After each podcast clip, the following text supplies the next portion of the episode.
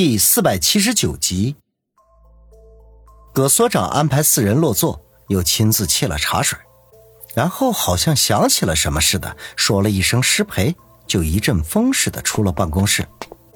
隐约听他大声喊人出去买早餐。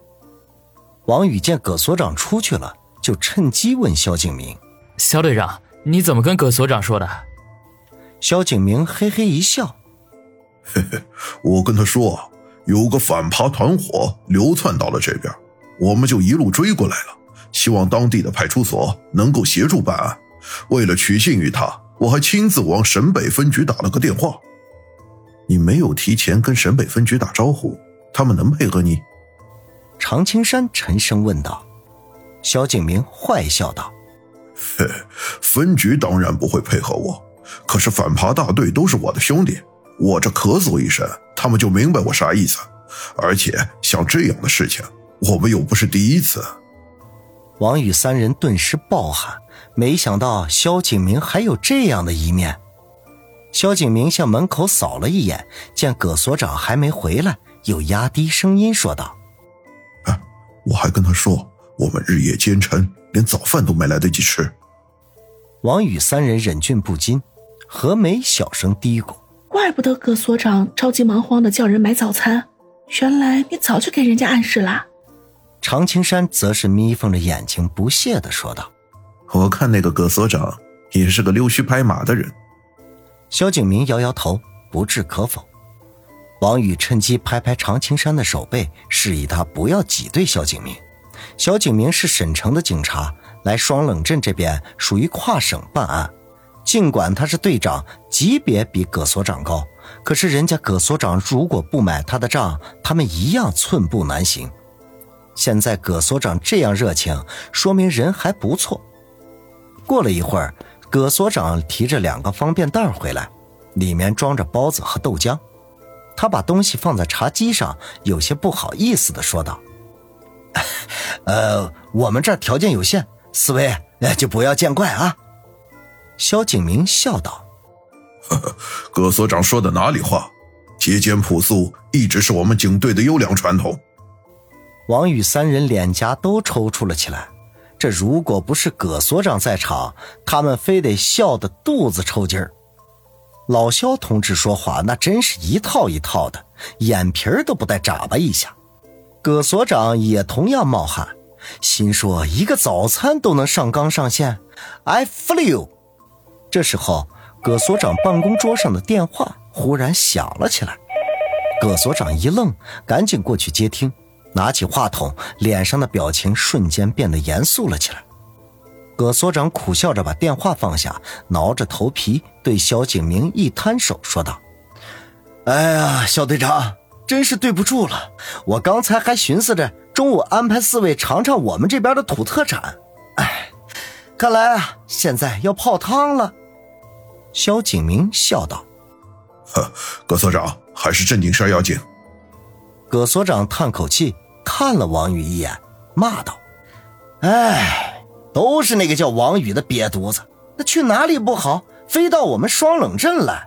这回倒好啊，周围几个县市的警力都被调集了过来，我得全力配合他们的工作才行。”哎，真是不知道那个被他杀掉的老头到底是啥来历，闹出这么大的动静。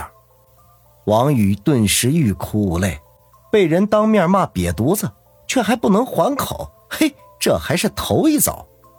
何梅多瞟了他一眼，有点幸灾乐祸的意思。常青山和萧景明对望一眼，后者点头说道：“是啊，我们也是都在猜测。”被王宇干掉的那个人会是谁？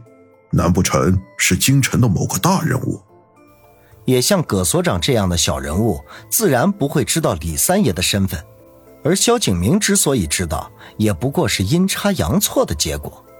听萧景明提到京城里的大人物，葛所长表情顿时严肃起来，忙不迭地摇头说道：“哎，萧队长，这话可不能乱说，咱们还是就此打住吧。”一会儿，附近几个县市的局长都会赶过来。哎，正好我给你们介绍一下，说不定对你们抓捕那几个流窜犯有帮助。他此言一出，王宇四人顿时大吃一惊，目光都集中在了萧景明的身上。萧景明毕竟是老油子，临危不乱的本事远比王宇三人高明的多。他打了一个哈哈，说道：“呵呵，我倒是想和人家认识认识，不过他们办的都是大案子，我们只不过是抓几个小毛贼，这一个天上一个地下的。”他说到这里，故意停了下来，连连摇头。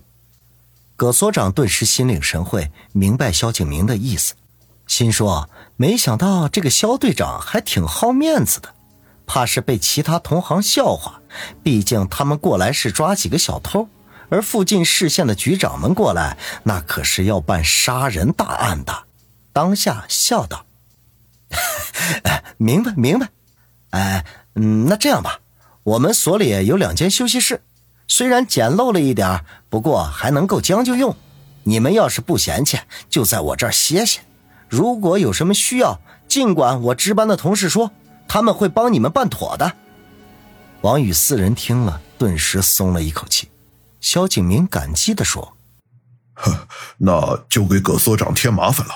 我们也待不了多长时间，晚上肯定就能出发。”葛所长点头说道。行，那等下一次肖队长过来，我老葛再陪你们。这样啊，我得出去迎迎那些大神们，我叫人陪你们去休息室啊。说完，他走到门口，朝着走廊里喊了一声：“嘿，鹏子，过来！”话音刚落，走廊里就响起一串脚步声，接着一个年轻的民警出现在门口。王宇四人彼此交换了一下眼神，便站起身来，把茶几上的早餐收好。看样子他们得去休息室吃饭了。葛所长向门口的青年民警说道：“鹏子，这四位是从省城来的同事，要在咱们这儿待一天，你替我好好招呼一下。”啊！青年民警点头说道：“好的，葛所。”葛所长又转身过来对萧景明说道。肖队长，对不起啊，不能陪你们了。萧景明呵呵一笑，呵，葛所长客气。说完，忽然凑到他耳边低语了两句。葛所长先是一愣，随即眉开眼笑，居然握住萧景明的手，摇晃着说道：“哎呦，那就多谢萧兄了。等忙完这段时间，我肯定去沈城亲自拜见。”萧景明哈哈笑道：“呵呵，都是兄弟，不用这么见外。既然葛所长有事情要忙，那我们就先去休息了。哎，这一路上都没好好睡上一觉，浑身都疼。好，鹏子，带着四位同事去休息。萧兄，那我就不陪了。”葛所长说道。当下，王宇四人和葛所长告辞，跟在棚子的身后去了休息室。正如葛所长所说，派出所里的两间休息室还真是够简陋的，除了每间两张木板床、一张掉了漆的四腿木桌，连把椅子都没有。不过呢，床上的被褥倒是都很干净整洁。彭子有些不好意思的说道：“肖队长，我们这是乡下，条件简陋了一些，你们别见笑啊。我一会儿把暖壶和电水壶拿来，给你烧点水喝。”萧景明说道：“ 都差不多。别看我们反扒大队在市里，休息室的条件还不如你们呢。”彭子知道他这是客气，呵呵一笑，起身便告辞出去。王宇却趁机站起来问道：“同志，所里有洗澡的地方吗？前天我和小何为了抓人，在垃圾桶里蹲了半宿，身上这味儿啊，实在是太大了。”彭子听他们为了抓贼，居然躲在垃圾桶里。不由得肃然起敬。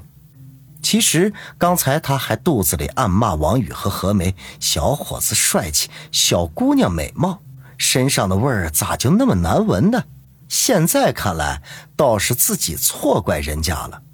他忙说道：“有是有，不过都是冷水，而且我们这儿都是一些男同志，恐怕会有些不方便。没关系，一会儿我给小何把风。”王宇吐了口气说道。